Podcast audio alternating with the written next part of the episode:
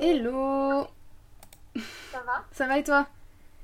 Oui, très bien. Attends, je monte un peu le son, du coup, j'ai lancé l'enregistrement hein, déjà, comme ça je peux faire les petits tests. J'ai fait ça bien, j'ai même préparé des petites questions, j'ai regardé un documentaire sur le bodybuilding, attention hein.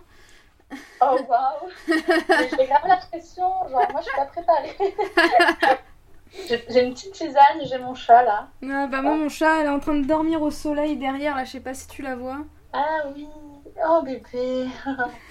Meilleure place. Alors là, elle est au top de sa vie hein. Ah, Oh, là ok. putain, c'est gros dodo, hein, putain.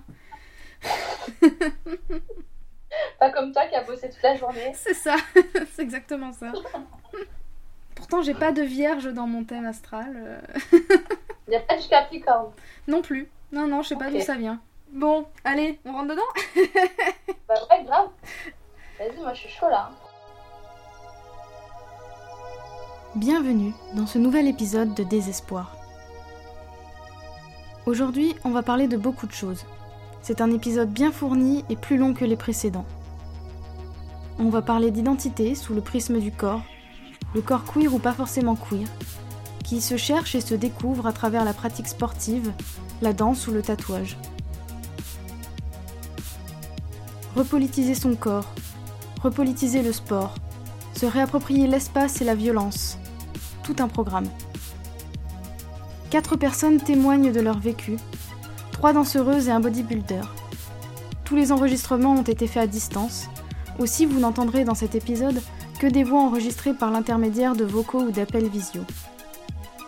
Ceci étant dit, je vous lis un petit extrait de Comment la non-violence protège l'État de Peter Gelderloos, que je prononce certainement très mal, et vous souhaite une bonne écoute.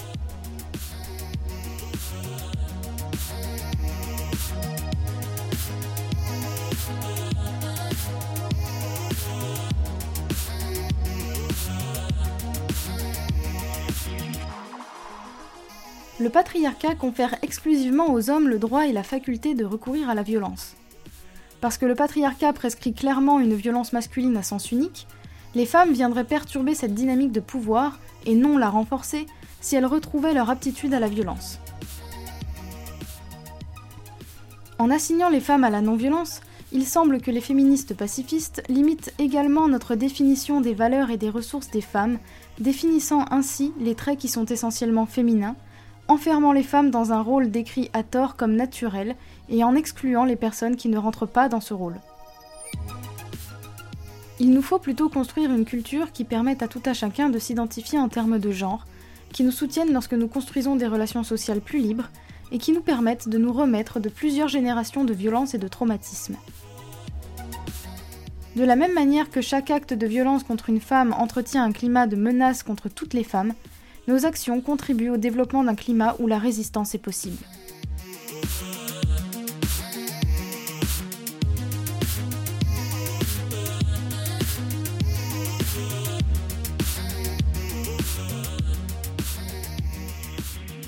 Mais en gros, je voudrais parler. euh, Je pense que le thème principal, si je devais le résumer en un ou deux mots, ce serait euh, la réappropriation de- du corps et de son identité par le corps. Et du coup, en passant par le sport, par la construction de muscles, et euh, j'aimerais bien qu'on parle un peu de tatouage aussi, même si c'est moins le sujet qui m'intéresse, je pense que c'est lié. Et, euh, et en fait, du coup, bah là, je te dis, j'ai regardé un documentaire sur le bodybuilding. C'était la deuxième fois que je le regardais. Et euh, en fait, euh, ça appuie. Et j'ai aussi regardé une petite vidéo d'une youtubeuse féministe qui parle de son rapport à sa musculation. Et, euh, et je trouve que ce qui ressort beaucoup, c'est que le muscle, c'est une histoire masculine. En tout cas, on veut en faire une histoire masculine, que c'est quelque chose. voilà, enfin, c'est. Il y a un rapport de force, de domination patriarcale des hommes sur les femmes, et du coup, le muscle étant un attribut de force, si les femmes euh, se mettent à avoir du muscle, bah du coup, elles sont moins faibles et elles sont moins euh, opprimables. Enfin, il y avait un petit peu ce, Ouais. ce, ce point-là que j'avais envie de, de développer avec toi, et puis aussi toi, du coup, par rapport à ta transidentité euh, non binaire, je sais que tu as commencé le bodybuilding en tant que personne assignée femme.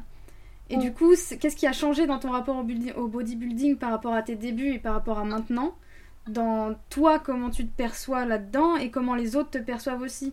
Est-ce que tu t'es pris des réflexions sexistes au départ du genre ah mais enfin les, les, réflexions typiques qu'on voit sur les comptes Instagram des bodybuildeuses t'es plus une vraie femme c'est pas féminin c'est moche machin et j'en passe quoi. Mm. et voilà on peut déjà commencer par ça et après ah bah ouais c'est pas mal Euh, le docu que t'as vu, c'est euh, sur Arte Ouais, c'est ça. Je crois qu'il s'appelle Tous musclés. Ouais, ouais, ouais. Ouais, je l'avais vu aussi. Ce sport-là, il est vraiment pas euh, considéré, en fait, en tout cas en France. et du coup, même si tu fais des compétitions, ben, je trouve que le retour que t'as en tant qu'athlète, il est vraiment pas. Il est pas fou, quoi. Enfin, à part gagner un pot de protéines et deux t-shirts, tu vois on te donne pas plus et t'as pas de considération en fait par rapport aux autres sports euh, qui sont euh, bah, médiatisés et, euh, où, on les compte parmi les, les grandes compétitions comme les Jeux Olympiques par exemple, tu vois. Après, je crois que dans les années 80, c'était quand même plus médiatisé. Enfin, il me semble hein, que dans les... Enfin, ma mère en a fait quand elle était plus jeune et... Et je pense que, enfin, j'ai l'impression, la manière dont tu en parles et aussi dans le docu, que dans les années 80, il y avait une plus grande euh, démocratisation du bodybuilding et euh, notamment dans le milieu gay en fait, euh, qui s'est vachement réapproprié le bodybuilding.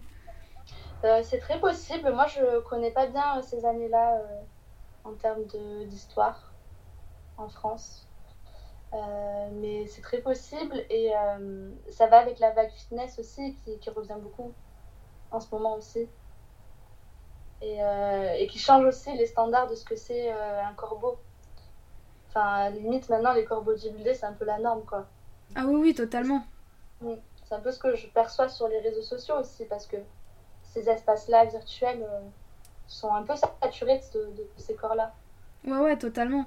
Mais il euh, y a aussi un autre truc euh, que mettait en avant le documentaire et que je trouvais intéressant, euh, c'est le rapport capitaliste un peu au corps là-dedans, que bah, du coup on pense le corps comme un produit et que il doit être performant et que enfin voilà tu vois et ça découle de enfin l'Union soviétique et le nazisme ont fait ça aussi mais par rapport à l'industrie tu vois le, corps industriel ou le corps arien ou voilà enfin bref. En gros ça sert une idéologie de la productivité quoi bah oui, complètement. Enfin, ça, euh, ça c'est hyper vrai. Et euh, c'est hyper vrai. Et en même temps, euh, ça reste quand même une pratique marginale quand t'es une meuf ou, ou, perçue en tant que meuf. Quand t'es un mec cis qui, fait, qui rentre dans cette pratique-là, c'est t'es complètement dedans. Tu confirmes en fait tout ce qu'on attend de toi autour de la virilité, de la force, de toutes ces, euh, ces choses qui sont rattachées à des valeurs et euh, liées au capitalisme et au productivisme. Mais euh, es une meuf ou une personne perçue en tant que meuf qui fait cette pratique-là, enfin moi personnellement, pour moi c'est tout de suite marginal. Parce que ben, c'est pas, pas ça qu'on attend de toi. On veut juste que tu prennes le moins de place possible et et certainement pas en fait que tu ressembles à un mec. Parce que ouais, du coup, genre, enfin, j'ai vu tes premières photos sur ton compte Instagram. Euh, enfin, je veux dire, tu as le passing d'une meuf 6 à ce moment-là euh, quand tu passes tes concours. Et du coup, forcément, enfin forcément, je me dis que tu dois pas avoir eu le même vécu que, euh, que potentiellement aujourd'hui. Ouais. Et en fait, ce qui s'est passé pour moi, c'est que moi, j'ai commencé cette pratique il y a 6 ans. Et, et, moi, je me posais pas des questions d'identité ou quoi que ce soit.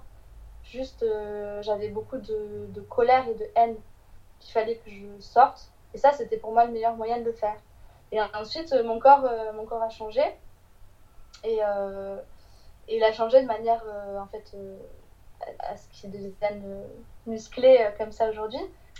Et en fait, c'est avec le, recul sur ma pratique que, que, je peux questionner maintenant. Je me dis, en fait, ben cette pratique, elle sort pas de nulle part non plus autour de, de mon identité de genre. Enfin, je me posais pas ces questions-là euh, quand j'ai commencé.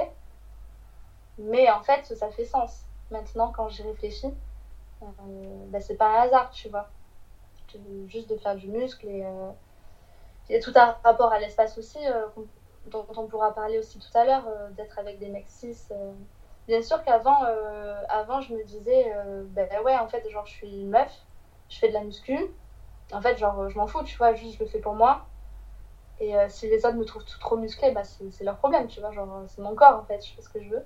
Et maintenant, il y a beaucoup plus ce truc-là où je me dis, ben en fait, en fait, si je l'ai fait, c'est aussi parce que, ben voilà, je suis pas une, une personne cis. Ouais, je vois. Enfin, je vois ce que tu veux dire parce que j'ai eu un peu le même rapport aussi. Enfin, notamment moi, mon entrée dans le sport, ça a été les sports de combat, qui est aussi un milieu euh, très masculin. Et euh, et euh, pareil, avant de avant de mettre des mots sur mon identité de genre, je pensais, enfin, j'étais vraiment dans l'affirmation de ouais, je suis une meuf cis, mais mais une meuf cis masculine parce que ça empêche pas d'être une femme d'être masculine et puis les sports de combat et puis la violence c'est pas que pour les mecs et puis et puis en fait maintenant que j'ai des mots pour mon identité de genre je me dis oui il y avait peut-être quand même une recherche identitaire euh, dans ces sports de combat dans se réapproprier la violence dans se réapproprier la force et la puissance. Ouais ouais en même temps moi aussi j'étais vraiment dans ce truc là où où je je disais aux gens je suis je suis une meuf tu vois et, et ça se passe beaucoup aussi ça dans Enfin, les bodybuilders font beaucoup ça, où en fait, tu sais, elles sont très très musclées et, euh, et, elles vont comme essayer de contrebalancer ce, tous ces muscles par euh, une surenchère de féminité, où elles vont se faire les ongles super longs, elles vont se maquiller euh, de ouf, elles vont se faire des extensions, des, des, des implants mammaires, porter des, des trucs super moulants, des mini-jupes, tu vois, ce genre de choses. Comme s'il fallait un peu équilibrer tout ça. Et c'est aussi ce qu'on te demande en fait en compétition. On va te demander de porter des talons, de, euh, d'avoir des longs cheveux. Si tu as des longs cheveux, c'est, euh, c'est euh, mieux perçu par le jury. Pareil, si tu as fait des implants, ça va comme équilibrer ton corps, je mets des guillemets, équilibrer ton corps de manière féminine. Enfin, il faut pas être dans le trop masculin, quoi, même en compétition. Mais c'est marrant parce que si Enfin, moi, la vision que j'ai aussi des mecs qui font des compétitions de, bodybuilding, c'est que euh, ils sont. Euh, je sais pas, euh, je, trouve que justement il y a un peu une inversion des codes de genre parce qu'ils sont aussi dans des slips moulants brillants, avec le fond de teint bronzant, la petite huile. Enfin, je sais pas, genre. Ça m'étonne pas que du coup aussi ça a été quelque chose qui a eu beaucoup de succès et qui, qui se soit implanté dans le milieu gay. Parce que je trouve que justement, ça renverse les codes de masculinité. Euh, même si c'est de la musculation à outrance pour un mec, la manière dont euh, il présente sa musculation, c'est pas dans une démonstration de force, c'est dans une démonstration de beauté. C'est vraiment un concours de beauté, c'est pas un concours de force, quoi. Mm. Ouais, c'est exactement ça. Mais euh, il y a quand même des choses, tu vois, qu'on demande aux meufs qu'on demande pas aux mecs. Ouais, bah ça. pour changer. Ou dans la manière dont tu vas présenter ton corps il euh, faut que tu fasses ce qu'ils appellent des transitions. Donc entre chaque pose, tu dois, euh, tu dois changer de pose de manière très élégante. Et ça, c'est pas forcément euh, quelque chose que font les mecs dans le posing. Ouais, bon, bah, comme d'habitude, quoi. Quand t'es une meuf, faut toujours en faire deux fois plus pour être considérée deux fois moins. Ouais, c'est un peu ça. Mais il y a deux choses que tu as dites euh, aussi, euh, j'aimerais bien revenir dessus. Tu as dit euh, bah, évoluer dans un milieu de mec, du coup, en tant que. En tant que enfin, à l'époque, tu étais perçue comme. Oui, tu te considérais comme une meuf, 6. Et. Et le regard que tu as aujourd'hui sur le fait que finalement, il y avait peut-être une recherche identitaire dans, dans le bodybuilding pour toi, même si tu l'as pas vu tout de suite. Oui, par rapport à cette, cette recherche identitaire, en fait, moi, avant de, faire mon coming out en tant que personne non binaire, euh, j'avais une approche de ce sport qui était euh, ben, je suis une meuf cis qui fait ce sport-là. Et du coup, euh, je reste une meuf cis, mais quand même, je ne veux pas correspondre à ce qu'on attend de moi. Donc, euh, c'est déjà une réappropriation du corps, tu vois, à ce moment-là, puisque, ben, en fait, je, je sors de, de, ces critères, euh, ces dictats, en fait, de la société, où ben, je m'approprie aussi ma force et tout. et en fait, avec mon coming out non-binaire, c'est devenu, ben, en fait, cette pratique-là, moi, moi, je le vois comme ça, comme ce, truc où je suis à la frontière, en fait, je suis sur un fil rouge euh, entre les genres, tu vois.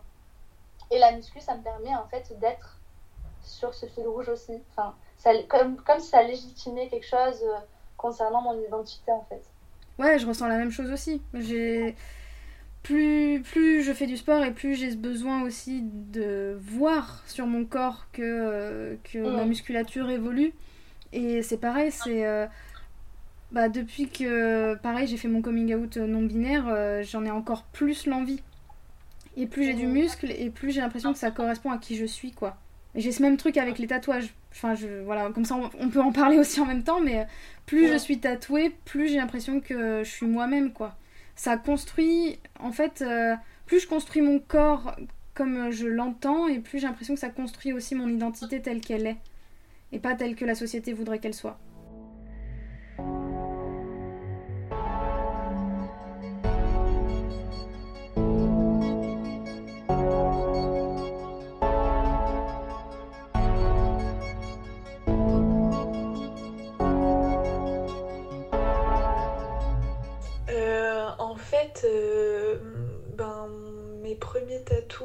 Forcément été euh, pour me réapproprier mon corps, mais c'était surtout pour, euh, pour mettre sur mon corps des choses qui, qui, étaient hyper importantes pour moi.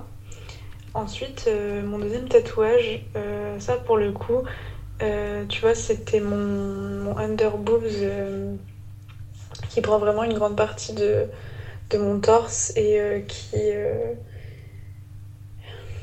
qui vraiment fait un bijou autour de mes seins. Et c'était vraiment euh, en tant que réappropriation de mon corps et de ma poitrine, parce que c'était au moment où bah, je savais que j'étais non-binaire, euh, j'étais très complexée par mes tétons, par, la taille de mes seins, et je me suis dit, bah écoute, si, euh, je fais un tatouage à cet endroit-là, bah en fait c'est le tatouage qu'on verra, et en plus il décorera et mettra en avant mes seins en fait et ma poitrine. Et, euh, et du coup, euh, vraiment, c'était vraiment mon premier tatouage de réappropriation de corps. Et ensuite, euh, s'en est suivi moult tatouages parce qu'au début, j'étais pas partie pour en faire mille. Enfin, je savais que j'allais en faire beaucoup parce que ça me plaisait. Mais, mais maintenant, ma vision du tatouage a changé. Et j'ai vraiment envie de mettre mon histoire sur mon corps et à chaque fois que je fais un tatouage, je suis en mode. Euh, en fait, t'as un, sentiment d'appropriation corporelle hyper intense. Euh, en mode, je, fais ce que je veux avec mon corps et si ça vous plaît pas. Mais en fait, c'est un peu un fuck à la société à chaque fois que je me fais un tatouage. je pense que ça fait partie de la culture queer dans tous les cas d'être tatoué parce que euh, le body mode, la modification corporelle, je saurais pas exactement dire quoi mais je sais que ça fait partie de notre culture. Ben, dans tous les cas, de se réapproprier par toutes les manières possibles notre corps qui, euh, que les autres veulent s'approprier à notre place. Et nous, on fait tout pour se le réapproprier et pour euh, mettre en avant notre identité. Euh, c'est pas forcément aussi pour, pour provoquer, mais pour assumer et pour, pour montrer à ceux qui n'assument pas que c'est possible d'assumer aussi oui, il y a un truc de la féminité euh, euh, qui est différent. Un mec tatoué et une, personne assignée mec tatoué, une personne assignée femme tatouée, c'est pas pareil. C'est-à-dire que j'ai l'impression que dis encore plus fait que la société quand t'es assignée femme et que tu te tatoues. Oui, en fait, le corps des personnes assignées femmes déjà appartient à la société. Donc du coup, si tu te mets à tatouer, ça va vraiment être en mode Ah mais tu t'appropries ton corps mais c'est pas prévu pour la société, on n'a pas prévu ça. Mon corps, il sera ce que j'ai envie qu'il soit et genre ça m'empêche pas de faire du théâtre et de danser. Donc euh, je vois pas pourquoi j'arrêterais. Et si jamais je dois vraiment faire Catherine de Médicis euh, réaliste, ben, je me cacherai mes tatouages, mais j'ai un peu l'impression que c'est une excuse que trouvent les recruteurs et les gens qui n'ont pas déconstruit ça pour, euh, pour avoir un jugement sur ton corps en fait, alors qu'il n'y a pas en avoir. Je, ne juge pas ta manière de t'habiller, alors pourquoi je te laisserais porter un jugement sur mes tatouages? Aussi, euh, il y a ce truc de il faut que tu, paraisses euh, neutre. que tu paraisses bourgeois et, et bien dans tes sapes, tu paraisses propre sur toi. Et en fait, moi je trouve ça cool d'avoir choix sur son corps, alors que on n'a jamais choix sur son corps. En fait, on on peut pas le modeler comme on veut, on peut pas, enfin, on vit tout le temps avec son corps. Et le fait de, faire des tatouages, c'est le, premier instant où j'ai vraiment eu le choix de, faire ce que je veux sur mon corps. Moi, je me sens, plus j'ai tatouage, plus j'ai confiance en moi. Pas parce que ça fait badass, mais parce que je me réapproprie de plus en plus mon corps.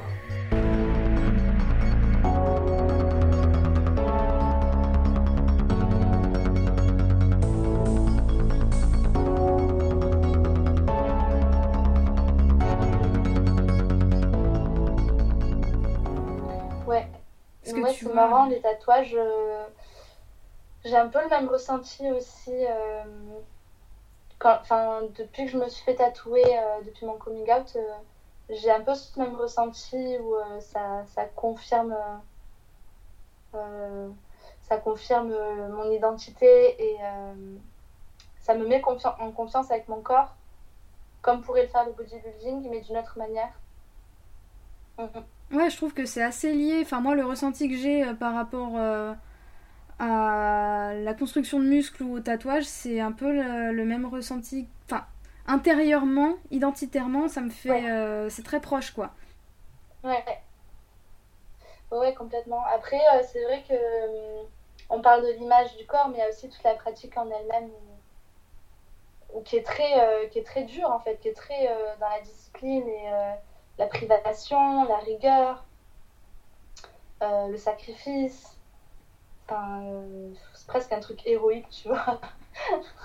et, euh, et, ça, j'essaie beaucoup de m'en détacher aussi parce que ça peut pas faire que du bien aussi.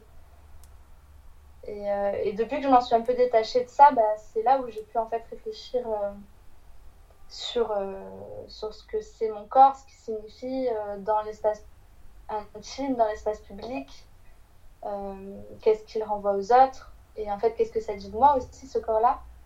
Et en fait, depuis que j'ai réfléchi à ça, euh, de manière très euh, profonde, ben, en fait, c'est là où j'ai fait mon coming out, quoi.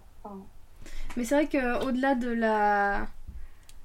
Enfin, au-delà de la construction de la force physique, tu construis une force mentale, quoi, parce que, comme tu dis, ça demande une discipline hyper, euh, hyper forte et euh, ouais, c'est.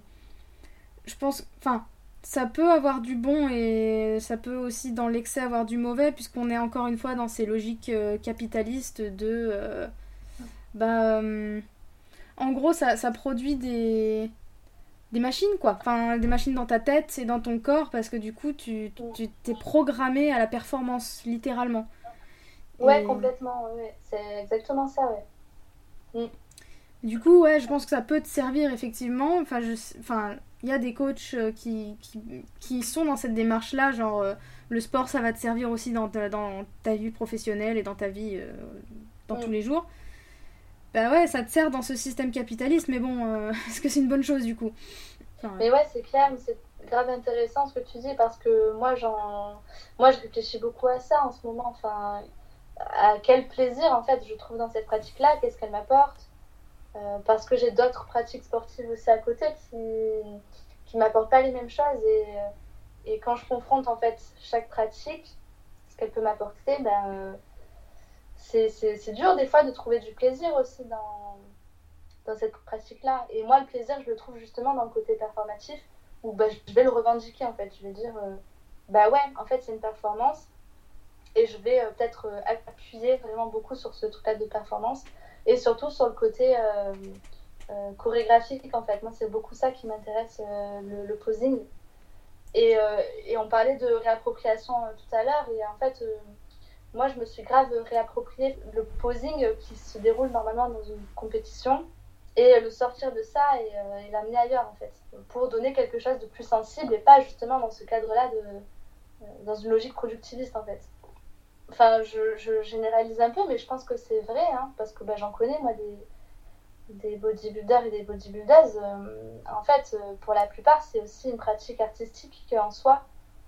Mais c'est, en tout cas, ça part d'une approche sensible, en fait, de son identité, de son corps,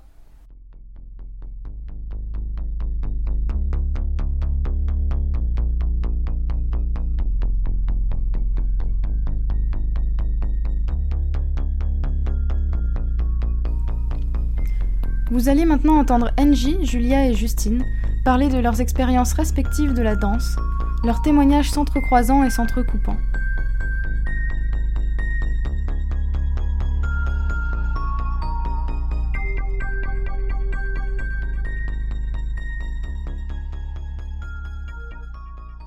Donc il faut savoir que la danse, c'est vraiment une pratique qui se situe entre l'art et le sport. Voilà, elle emprunte euh, plusieurs codes. C'est un métier à la fois de création et à la fois un métier physique qui demande beaucoup d'entraînement, de rigueur et d'assiduité euh, dans le travail du corps, ce qu'on retrouve vraiment chez les sportifs de haut niveau ou euh, le développement euh, du, du, corps quoi, et, de, et, de, la musculature quand il y a une volonté de prise de masse. Je voulais vraiment souligner le fait que, qu'il y a de fortes discriminations en danse, notamment celle de genre et aussi de race, parce que l'image de la danseuse ou du danseur idéal, c'est encore euh, une danseuse ou un danseur blanc, blanche et mince. Et voilà, on, voit que dans le milieu de la danse, on n'échappe vraiment pas à, la norme. Il y a vraiment euh, cette séparation et cette binarité euh, voilà, qui est extrêmement présente, homme-femme. Déjà, en danse, on observe vraiment cette surreprésentation des filles dans les cours de danse. Globalement, on a une vision hyper sexuée de la danse, d'où quand tu es petit, la danse est pour les filles. Et ça, on le retrouve dans les formations pré-professionnelles. On n'échappe pas du tout à ce décalage. Euh, les garçons sont nettement moins nombreux. Après, quand tu arrives aux auditions pour les écoles supérieures, de conservatoire ou d'écoles privées, euh, il y a une nette différence euh, de sélection entre hommes et femmes. Donc ça peut se jouer sur le physique. On va dire que les critères de sélection des hommes diffèrent et on accepte que la technique soit plus fragile, le potentiel et le parcours des profils atypiques des hommes sont souvent valorisés, au contraire des femmes, euh, parce que ça peut jouer en leur défaveur pour les femmes. Donc les garçons sont souvent recherchés et on, leur, euh, et on accorde plus de valeur à leur singularité, à leur personnalité, alors que les filles, on essaye vraiment de lisser un peu euh, tout ça. Et il y a vraiment une, une injustice, parce que euh, en étant en nombre supérieur, la sélection est plus rude pour les femmes. Et euh, souvent, on attend d'elle euh, une technicité euh, maîtrisée et des capacités physiques notables. Genre, tu dois être souple, avoir de l'endehors pour le classique, être très malléable en fait. Ton corps doit être très malléable et la personne qui est en face de toi, donc les profs, doivent, comment dire, se, projeter pour savoir ce qu'ils vont faire de toi et de ton corps. Donc en fait, un peu une dépossession qui est assez particulière on, voit que dans les formations, tu as vraiment une dépossession de soi, comme si ton corps t'appartenait plus. Les artistes, ils vont, ils vont vouloir récupérer ça. Ils vont vouloir récupérer euh, ce qu'ils ont. Enfin, en tout cas, pour moi, ça a été ça. Euh, à un moment, tu veux récupérer ce, qui t'a été enlevé, en fait. Et quand tu creuses un peu, ben, moi, je sais que ça, ça part de là. Voilà, moi, ça a été un trouble dans ma sexualité, dans, mon, dans ce que j'étais, parce qu'on on peut avoir un jugement très particulier et très dur sur ton corps, euh, sur ton poids, sur ce que tu représentes. Euh, tu n'as pas le droit d'avoir des tatouages ni des piercings. Tu dois vraiment correspondre à, un idéal qui est très figé et très violent en fait, et qui n'a pas le droit de bouger.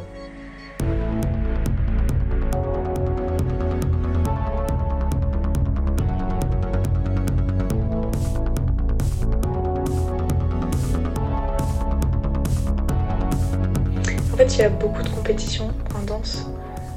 Surtout quand tu danses, tu fais des danses individuelles, il y a beaucoup de compétitions parce que on va se comparer en mode ah, elle est plus souple que moi et tout le monde va montrer qu'il est plus souple que tout le monde, qu'il fait plus de tours que. Et c'est chiant et c'est ça qui est cool dans. Genre par exemple le walking, on fait des rondes où on fait des battles et tout et genre c'est hyper bienveillant comme mood et la même approche de la danse. Après, ça dépend les cours que t'as et quelle école tu vas, mais. Mais oui, il y a beaucoup ce truc de comparaison et de féminité euh, parce que, ben, en plus, la danse c'est hyper connoté féminin. Donc si t'as le malheur de pas correspondre au, au, stéréotype féminin, pas forcément. Tu, ça va questionner ton rapport à la danse, ton rapport aux profs, ton rapport aux autres. Et euh, en fait, il y a beaucoup de codes et si tu fais ces mouvements mais tu mets ta vibe, euh, par exemple, si tu fais du classique mais que tu as quand même un corps euh, et que tu as toujours fait du hip-hop, tu vas pas faire du classique pareil, tu vois. Mais ça va être mal vu, ça va être... on va devoir que tu... On va vouloir que tu correspondes à ce qu'on attend d'un danseur classique alors que c'est hyper beau de voir que, que tu as fait du hip-hop pendant 10 ans dans, ton, dans ta danse classique, genre ça apporte quelque chose. Plutôt que de, de vouloir euh, tous nous faire rentrer dans le moule, il faudrait cultiver la différence et nos, nos manières de danser qui sont hyper belles parce que chacun a son individualité et ça apporte grave quelque chose.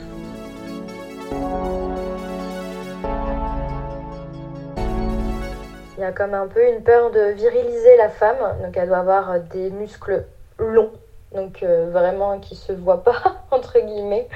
Euh, avoir des belles lignes de corps, ils appellent ça. Euh, avoir une danse légère, souple, et elle est souvent portée. Et de l'autre côté, il y a la peur de féminiser les hommes. donc les hommes doivent avoir des muscles apparents. moi, j'ai eu des, des, copains, on les appelait parapluie ou pot de fleurs on leur euh, imposait euh, de faire de la muscu le soir après 8 heures de danse. Ils prenaient un régime hyper protéiné. Voilà. Eux aussi, ils ont une espèce de dépossession du corps et ils pouvaient pas trop choisir. Et en fait, ils devaient vraiment correspondre à cette norme des muscles apparents et euh, pour avoir une danse dite puissante, pour porter les filles. Enfin voilà, c'était voilà, hyper genré sur la représentation, mais sur le physique, en fait, ce qui est assez, pour moi, incompréhensible parce que la diversité des corps, elle est, elle est incroyable. Et toute cette multiplicité, elle est, elle est super riche et il faut l'utiliser au lieu de vouloir tout, tout normaliser et essayer de faire que tout le monde se ressemble. je trouve ça hyper violent en fait, euh, ça en danse. Mais ça, c'est avant 18 ans. C'est-à-dire que le gamin, il se construit avec ça. Donc c'est pas évident.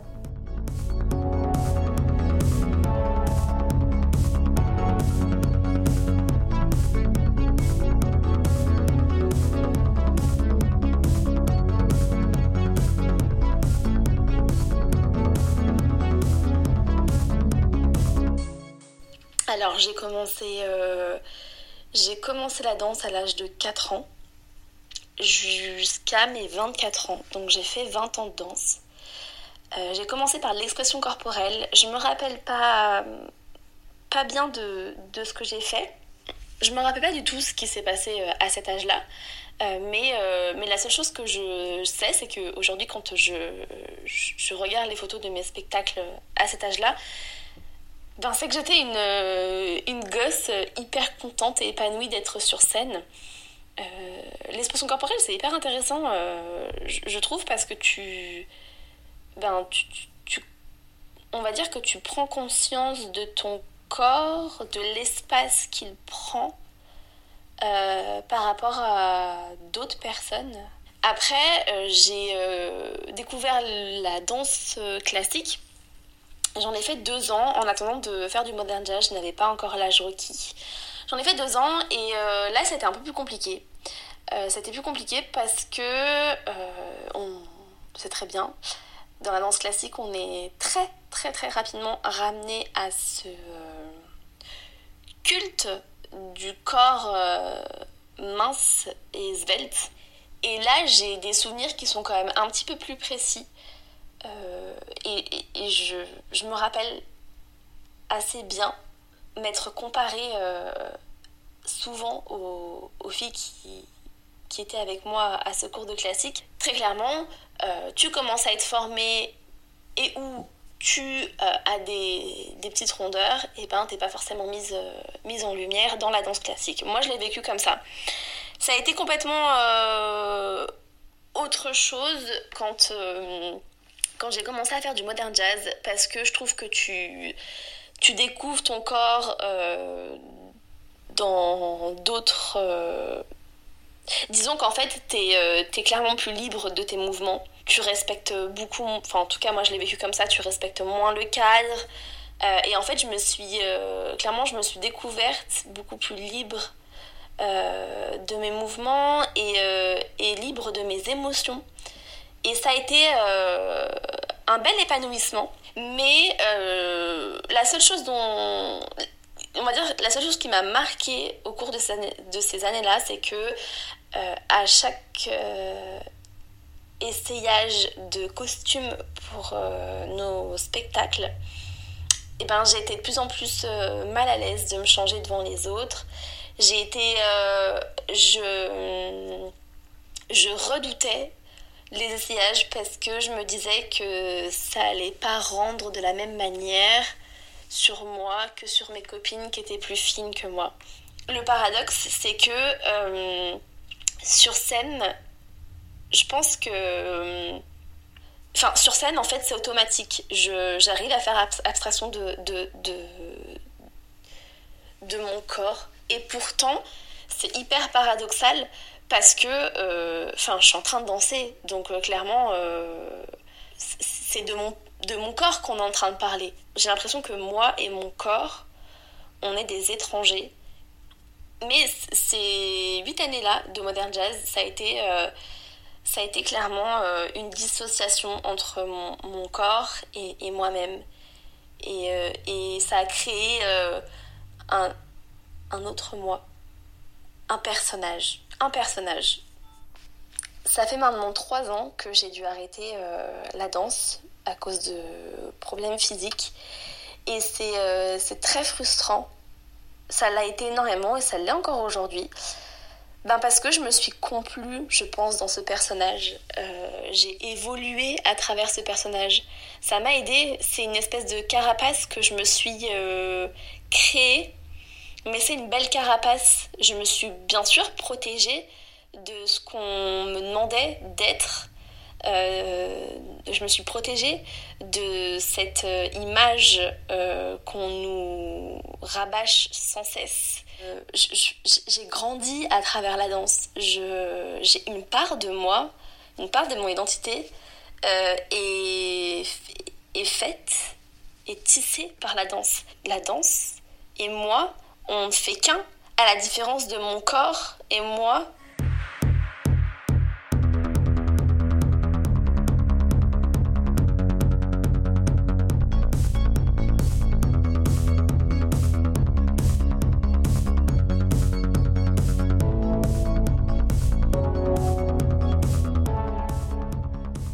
choque vraiment beaucoup, c'est qu'en danse, toutes les représentations des corps normés sont souvent, voire systématiquement, aussi importants que ton niveau technique. C'est-à-dire que tu peux avoir un excellent, euh, tu peux avoir un excellent euh, niveau technique, mais si ton physique correspond pas, tu montes pas sur scène. Et si tu veux, moi j'avais une copine qui était danseuse, euh, enfin qui est danseuse de hip-hop. On lui a dit clairement, t'as une présence de dingue. Mais pour l'image du conservatoire, on ne peut pas te mettre sur scène parce qu'elle était musclée. À quel point c'est violent en fait les représentations du corps et ce rapport en fait aux muscles hyper euh, féminin, masculin. Enfin voilà, je trouve ça extrêmement violent. Et du coup, je peux voir qu'il y a une sorte d'autocensure des artistes pour correspondre à ce que l'on attend d'eux. Voilà, donc dans le monde professionnel, je trouve que chacun essaye un peu de se réapproprier le corps qu'il a perdu en formation. Et on va tous essayer de s'orienter un peu vers une esthétique euh, de danse qui convient à sa personnalité et à ce qu'on est. Je peux parler de danse, mais en fait, je peux vraiment parler de performance aussi, où souvent les artistes danseurs se sentent plus libres d'emprunter d'autres codes, de pouvoir bouger toutes les lignes, les stéréotypes, euh, les codes que la danse impose et fige vraiment. Par rapport à l'identité, la danse euh, est vraiment un moyen de visibilité pour performer un peu son, son, identité ou danser son identité. Ça passe par le corps, euh, les mouvements, les muscles, les corporéités évidemment. Mais euh, il y a beaucoup aussi de, de, mise en scène. Finalement, on laisse globalement assez peu de place à l'identité.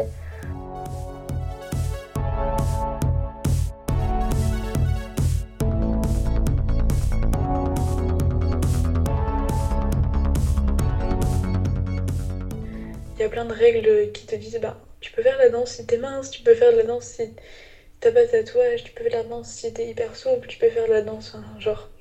Il y a plein de règles qui, te, qui font qu'il y a plein de gens qui font pas de danse à cause de ça et c'est chiant. Et en fait, euh, il, suffit que t'aies un corps pour danser. Sauf que euh, tout le monde va juger ça, va juger ton corps. Parce que tu le montres, parce que t'en fais quelque chose. On va se donner le droit de juger ton corps. Ce qui, euh, ce qui est hyper intéressant dans le walking, c'est que bah, c'est une danse qui, qui a une culture queer déjà, a été créée par des personnes queer pour se réapproprier. Et en fait, moi, je l'utilise de ouf, le waking, dans mes shows de drag parce que parce qu'il y a toute la culture derrière le wack. C'est un peu en mode, ben, vous pensez que les gays, ça ressemble à ça quand ça danse? Ben, je vais aller encore plus loin. C'est à chaque fois quand on prend euh, une insulte et qu'on se la réapproprie, c'est qu'on prend des stéréotypes et qu'on se et qu'on se les réapproprie, c'est-à-dire que je vais, je vais prendre ce que tu penses et y aller encore plus loin et, et ça va te questionner quand même. Et euh, j'adore utiliser le walking euh, grâce à sa culture qui est en plus militante en fait. C'est une danse militante avec toutes ces... toute son histoire derrière et je trouve c'est fort de l'utiliser. C'est pas juste un style de danse, c'est toute une histoire derrière, tout un combat. Je veux faire du roller dancing mais pareil j'ai envie de faire du walking en roller et j'aimerais bien faire du drag en roller tout en faisant du walking, tu vois. Malgré moi, heureusement, mais malgré moi, euh, mon corps sur scène est militant, de par mes tatouages, de par, euh, de par euh, ce, qui, transpire de moi en fait. J'ai beau faire une scène pas militante, mon, corps, mon corps est queer et, et c'est ça que j'aime bien parce que je me le suis réapproprié pour qu'il soit conforme à mon identité. J'ai beau faire euh, un spectacle non militant, euh, mon corps le sera parce que je suis encore queer sur scène.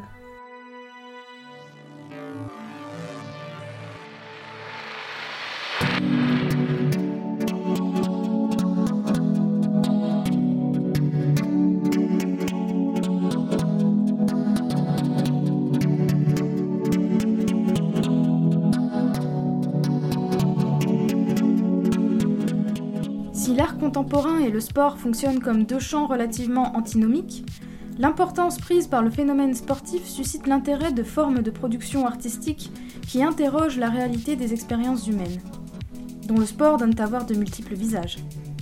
En effet, souvent présenté comme un monde idéalisé symbolisant des valeurs spécifiques résumées par le terme fair play, le sport emprunte néanmoins ses modes d'organisation et de production de performance au modèle capitaliste, et favorise l'incorporation de comportements renforçant les hiérarchies de classe et de sexe. En ce sens, l'intérêt des femmes artistes pour le sport et a fortiori pour la boxe ne peut se comprendre sans que soient rappelées les relations originelles entre le sport et la masculinité. Depuis leur naissance, les pratiques sportives participent ainsi à la construction d'une masculinité virile, les femmes en étant exclues explicitement. La virilité, l'agressivité, la résistance à la souffrance et le respect de la hiérarchie structurent de nombreuses communautés sportives masculines. Apprendre à être un homme sur les terrains de sport implique donc d'être capable d'une certaine violence physique et de faire preuve de force et d'adresse, expression d'un pouvoir latent. Ces formes de socialisation sportive conduisent à dénigrer les femmes et les homosexuels, en hiérarchisant ainsi non seulement les sexes mais également les hommes entre eux. Le monde sportif peut en ce sens être assimilé à une maison des hommes, lieu privilégié de construction d'une masculinité hégémonique. La boxe apparaît par ailleurs comme une discipline particulièrement emblématique du processus de civilisation et de ses éventuelles contradictions, comme espace où s'exprime une violence physique certes codifiée, mais dont l'expression est fortement dévalorisée dans les autres sphères sociales. Le noble suscite ainsi inévitablement des réflexions sur l'usage de la violence et constitue un sujet privilégié pour symboliser le combat contre soi et contre autrui. Enfin, dans cette pratique idéale typique du masculin, la mise en scène de femmes sur un ring questionne la hiérarchie entre les sexes en plaçant la question sur le terrain le plus emblématique de la masculinité hégémonique, l'usage de la violence physique.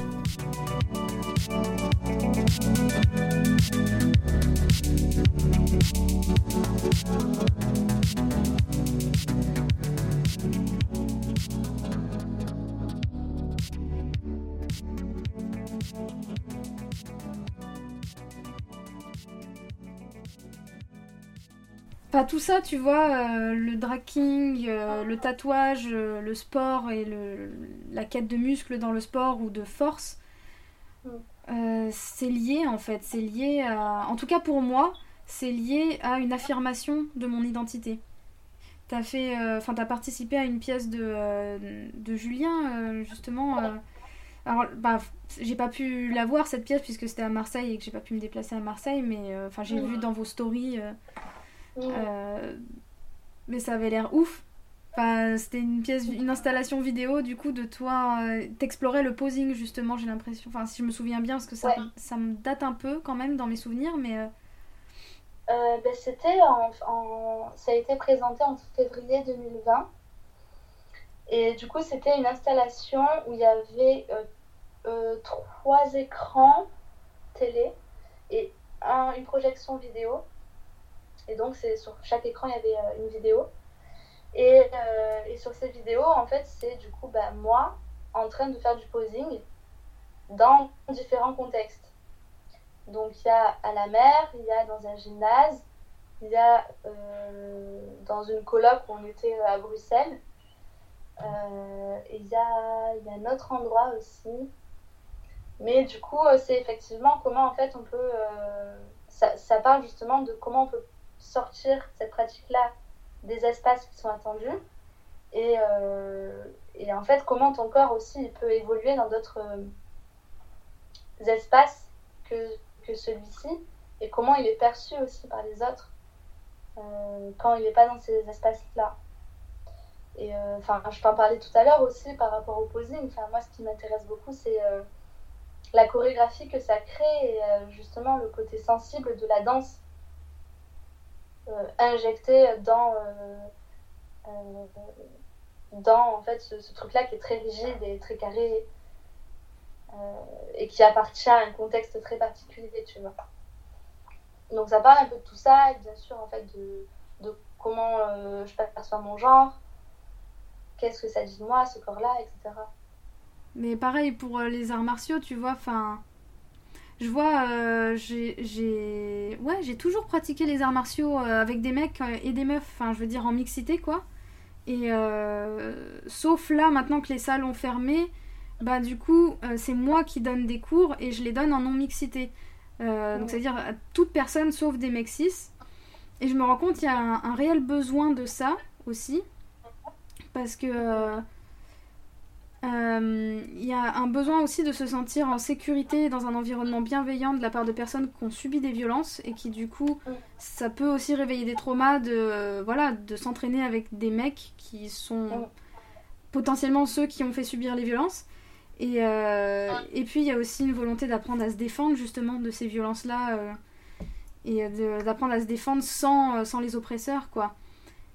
Et c'est pas du tout la même dynamique du coup que j'ai quand je donne des cours en non-mixité et... Enfin ouais, il y a vraiment une volonté de se réapproprier cette violence qui a été vécue pour ne plus la vivre et puis pour pouvoir s'en défendre, quoi. Ouais, complètement. Et puis organiser aussi des, euh, des cours en non-mixité, c'est aussi euh, une façon de se réapproprier cette pratique, cette pratique-là euh, par des gens qui sont pas forcément, qui n'ont pas forcément en fait le pouvoir dans l'espace public, dans ou dans d'autres milieux. Mais c'est clair. Enfin moi de, j'en ai eu plein des entraîneurs et j'ai eu qu'une seule entraîneuse. Et je dis, enfin, c'est c'est pas normal. j'aurais aimé avoir plus d'entraîneuses, même si j'ai eu des entraîneurs au top, c'est pas ça le souci, mais j'aurais aimé avoir plus d'entraîneuses, quoi, tout simplement. Oui, et puis je pense que le fait que tu vois, toi aussi, tu donnes des cours en non-mixité, c'est aussi, ça, ça, va aussi vers d'autres enjeux que juste en fait faire un cours, tu vois. Enfin, bah, c'est politique. Ah oui, oui, ça devient politique, totalement. Et c'est hyper important et c'est nécessaire aussi. Et c'est aussi euh, ce qui se passe de mon côté euh, quand en fait maintenant, euh, vu que les salles sont fermées, ben, on s'organise en fait dans, dans, nos réseaux et dans nos réseaux queer. Et du coup, en fait, ça crée des nouvelles dynamiques aussi de, rassemblement et tu vois, qui sont hyper importantes et qui font du bien à tout le monde aussi. Ah mais totalement, mais tellement. Enfin là je vois du coup, je suis en train de créer plein de réseaux. Enfin, je, sais que tu pratiques le roller aussi. Et le roller, c'est une pratique qui est en train de devenir extrêmement queer en fait, et extrêmement militante. Enfin, ça l'était déjà, je veux dire, le roller derby, ça a une histoire extrêmement militante. Mais, enfin, moi, du coup, c'est pas le derby que je pratique, mais le roller, je vois que c'est vraiment une pratique queer. Enfin, je me retrouve, au final, quand je, quand je pratique le roller, je me retrouve à le pratiquer avec euh, que des personnes queer quasiment. Et euh, du coup, ça devient politique et ça devient un cercle militant, alors qu'à la base, on va faire du roller. Et pareil, là, j'ai, j'ai intégré une équipe de foot euh, militante. Et c'est, pareil, enfin, genre, c'est, ça a tellement rien à voir. Puis c'est pareil, se réapproprier le foot, qui est un sport quand même, je crois qu'il n'y a pas plus macho que, le foot, euh, en tout cas le foot, euh, le, business du foot qui passe à la télé, quoi, tu vois. Parce que l'histoire du foot, c'est pareil, il y a une histoire populaire du football et tout ça. Mais se réapproprier tout ça, du coup, en tant que personne queer, ouais, c'est totalement des autres dynamiques qui sont, euh, qui sont présentes dans la pratique du sport et c'est. Enfin, c'est trop chouette, ça me donne encore plus envie de faire du sport, quoi. tu vois, c'est. Ouais, c'est clair. Mais surtout que le patin, il y a aussi euh, euh, l'histoire euh, de, de, la ségrégation, en fait, puisque c'est les Noirs aussi qui, qui en fait, faisaient du patin et qui, qui, qui étaient. enfin, en fait, qu'on n'acceptait pas dans les, dans les espaces où, cette pratique était prévue. Et du coup, c'est devenu tout de suite politique, en fait, dès, dès le début, un peu, dans les années 70, si je me trompe pas. Et du coup, effectivement, bah, il y, a cette, euh, y a aussi cette ligne-là euh, euh, militante dans cette pratique du patin qui est aussi, pour moi, associée beaucoup à l'espace public, puisque bah, en fait, tu revendiques aussi l'espace public et tu te déplaces dans l'espace public. Enfin, il y a vraiment un truc hyper fort dans l'espace public, mais aussi dans les skateparks qui sont des, des, milieux bah, majoritairement pratiqués par, par les Mexis. Ouais, bah ouais, bah ça rejoint ce que tu disais un peu plus tôt euh, de. Euh, euh, enfin, quand, quand t'es né meuf 6, en gros, enfin, quand t'es né meuf, on te, on te demande de prendre le moins de place possible, mais c'est ça en fait. Et enfin, ça rejoint aussi quand t'es une personne racisée. en gros, quand t'es pas un mec blanc, cis, hétéro, on te demande de pas prendre trop de place. Et bah, le sport, ça permet de reprendre de la place, de la place avec son corps et de la place dans l'espace public. Et c'est important de repolitiser ça parce que. Parce que sinon, c'est d'autres qui vont se charger de le politiser. Enfin, tu vois, quand on, quand on voit les campagnes de, de présidentielles, bah, tu les vois en train de faire. Les candidats, là, tu les vois en train de faire du sport pour se donner une belle image. Et. Euh, faut, enfin, je pense que c'est important que dans les luttes militantes, on se réapproprie le sport aussi. Ça permet aussi de se sentir de se réapproprier sa puissance et de se sentir euh, plus. Euh, ouais, de sentir plus de puissance aussi dans, dans, son poids, dans ses luttes. Et je me perds un peu dans mon fil de pensée, mais ce que je voulais dire, c'est que il y a quelques années, quand j'ai vraiment rejoint de nouveau le militantisme, parce que j'ai fait une grosse pause dans le militantisme, je voyais que le sport, c'était pas du tout un sujet, quoi. Euh, et, là, en fait, je me rends compte que de plus en plus, mais de plus en plus, militantisme et sport, ça se rejoint. Et, euh, et, depuis le Covid aussi. Hein. Ah ouais, bah le Covid a vachement aidé à ça, ouais.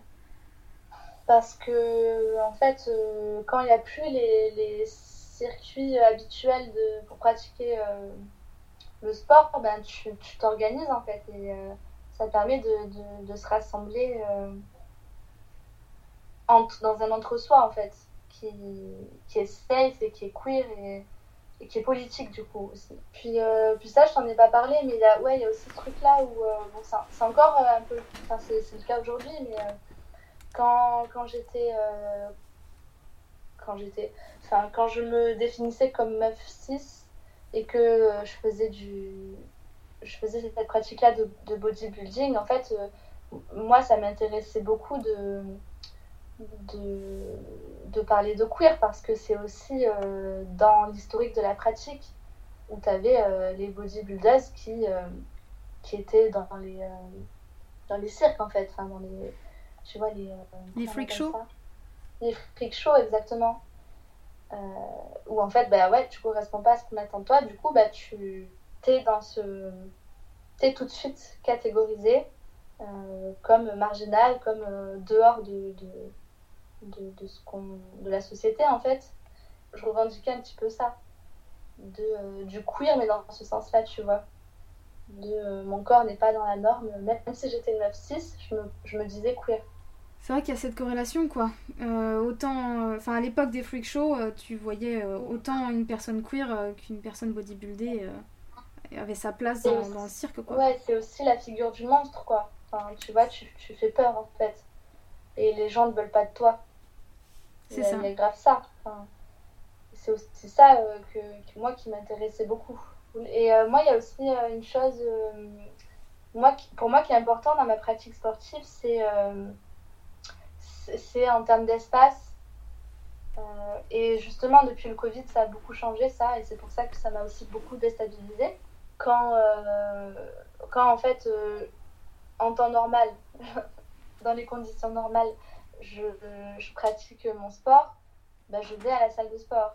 Et, et, il se passe un truc en salle de sport qui ne se passe pas à la maison, qui est en fait, je suis une personne perçue en tant que meuf, 6, possiblement, entourée de, de mecs 6. Et en fait, qu'est-ce qui se joue, tu vois, comme tension, en fait, dans cet espace-là euh, Et c'est hyper, en fait, je me suis rendu compte que c'était hyper important pour moi d'être dans cet espace-là, puisque ça me permettait aussi de revendiquer quelque chose. Et il y a aussi ce truc-là hyper euh, important autour de l'image, encore une fois, parce que c'est un, sport euh, où l'image en fait est hyper importante, où en fait tu as, plein de miroirs autour de toi, et il y a des, choses qui se passent justement dans cette tension-là, où il va y avoir des regards euh, qui vont justement confirmer ta présence, tu vois. Tu es dans cet espace-là, on te regarde, on te fait savoir peut-être que t'es pas à ta place, mais toi tu vas quand même rester ici et, euh, tu vas t'entraîner comme, comme n'importe quelle autre personne. Et peut-être même que tu vas soulever plus lourd que les gens qui sont là. Et tu vois, il y a vraiment ce truc-là encore plus performatif entre les pratiquants et pratiquantes aussi. Et moi qui me manque beaucoup en fait. Et c'est pour ça que m'entraîner à la maison, ben, c'est pas du tout les mêmes enjeux. Et c'est pour ça aussi que moi je me filme beaucoup quand je suis chez moi parce que euh, je cherche aussi euh, ce regard-là, tu vois, euh, qui me permet aussi d'asseoir mon identité et de par mon corps en fait. Bah, je vois totalement, hein, parce que. Non, mais quand j'allais à la salle de sport, alors pour le coup, moi, c'était. J'adorais suivre les cours collectifs, tu vois, genre TRX, Body Pump. J'adorais faire ça. Et en fait, je me mettais. J'avais l'impression qu'il y avait un peu. Enfin. Il y avait. Inconsciemment, peut-être les gens se séparaient entre meufs et mecs un peu, tu vois. Parce que parfois l'espace n'était pas suffisamment. Euh, il n'y avait, pas assez d'espace disponible, donc euh, le prof ou la prof divisait un peu euh, le cours en deux, genre 15 personnes viennent faire l'exercice parce qu'il n'y a pas assez de TRX pour tout le monde, et ensuite c'est les 15 autres qui viennent faire l'exercice. Et il y avait un peu naturellement, j'aime pas dire naturellement, mais voilà, t'avais les 15 meufs et les 15 mecs qui allaient le faire chacun à leur tour. Pas moi, j'aimais bien y aller avec les mecs, tu vois, pour dire mais attendez, euh, je peux faire euh, je peux me je peux me baisser plus bas que pour faire euh, pour faire les tractions TRX, tu vois, il y a pas et je sentais que le fait en plus je, suis toute petite, tout petit, tu vois, vraiment je fais 1m50. Et du coup, je sentais que quand moi José allait me confronter à des mecs, et eh ben ça donnait plus confiance à d'autres meufs aussi pour aller le faire après derrière. Et ouais, du coup, tu prends la place et tu, plus tu prends la place, plus tu permets à d'autres de la prendre aussi. Enfin, ça, moi, dans les, dans les salles de sport, je le ressentais vachement. Et, euh, et bah, du coup, moi aussi, en faisant mon sport chez moi, je me filme beaucoup. Euh, enfin, comme toi, hein, je, je cherche de nouveau euh, ce regard-là. Mais ouais, c'est le jeu des réseaux sociaux, Instagram. Et, et, et, tu vois, moi, je le prends vraiment comme ça, en termes de. Je vais performer dans cet espace-là, avec mon corps euh, où je vais en fait le poster partout, je vais prendre de la place et je vais montrer que mon corps en fait euh, ben, euh, il est là, il est tel qu'il est et, et même s'il y a des gens qui vont dire ah, bah, c'est trop ou c'est pas assez, tu vois, bah ouais, bah, il est là en fait, tu vois. C'est mon corps et j'essaye, j'écris beaucoup aussi, en ce moment. Et, et souvent je pars, je pars du corps ou de mon corps. et j'avais écrit un texte sur mes pecs. et, et, je pense que c'est mon muscle préféré parce que je, je pense que c'est un peu le, muscle emblématique de emblématique, représentatif en tout cas de, de ce qu'on n'attend pas, tu vois, sur une meuf ou une personne perçue en tant que meuf. Et du coup, euh, c'est un peu. Moi, je suis attachée à mes pecs. Et souvent, je les touche, tu vois. Taureau ascendant vierge, c'est ça? Comment? Taureau ascendant vierge, c'est ça? Ah non, non, l'enfer, non, non. non, non. Non, je suis taureau ascendant lion. Ah oui. Ça explique pas mal de choses. je suis ascendant lion aussi. Ouais, trop bien. Film ascendant lion.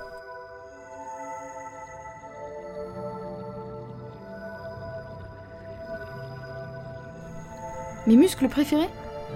Je crois que ce sont mes épaules, mes trapèzes et mes obliques. Parce que j'ai trop souvent entendu en salle de sport des femmes dire au coach qu'elles ne voulaient pas que ces muscles soient trop voyants car ça ferait trop masculin.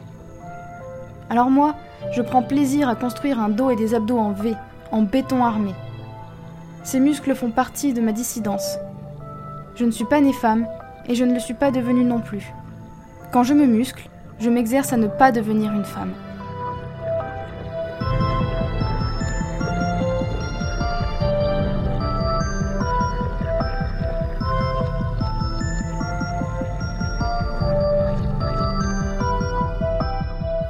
Un grand merci à Kelly, Julia, Angie et Justine, que vous pouvez retrouver sur Instagram.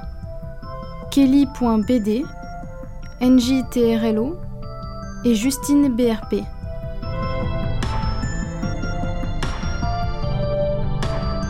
Vous venez d'entendre le cinquième épisode de Désespoir. Il me serait impossible de vous faire un listing exhaustif de toutes les sources qui m'ont servi à construire cet épisode, étant donné qu'elles s'appuient également sur mon vécu et ma pratique sportive depuis des années.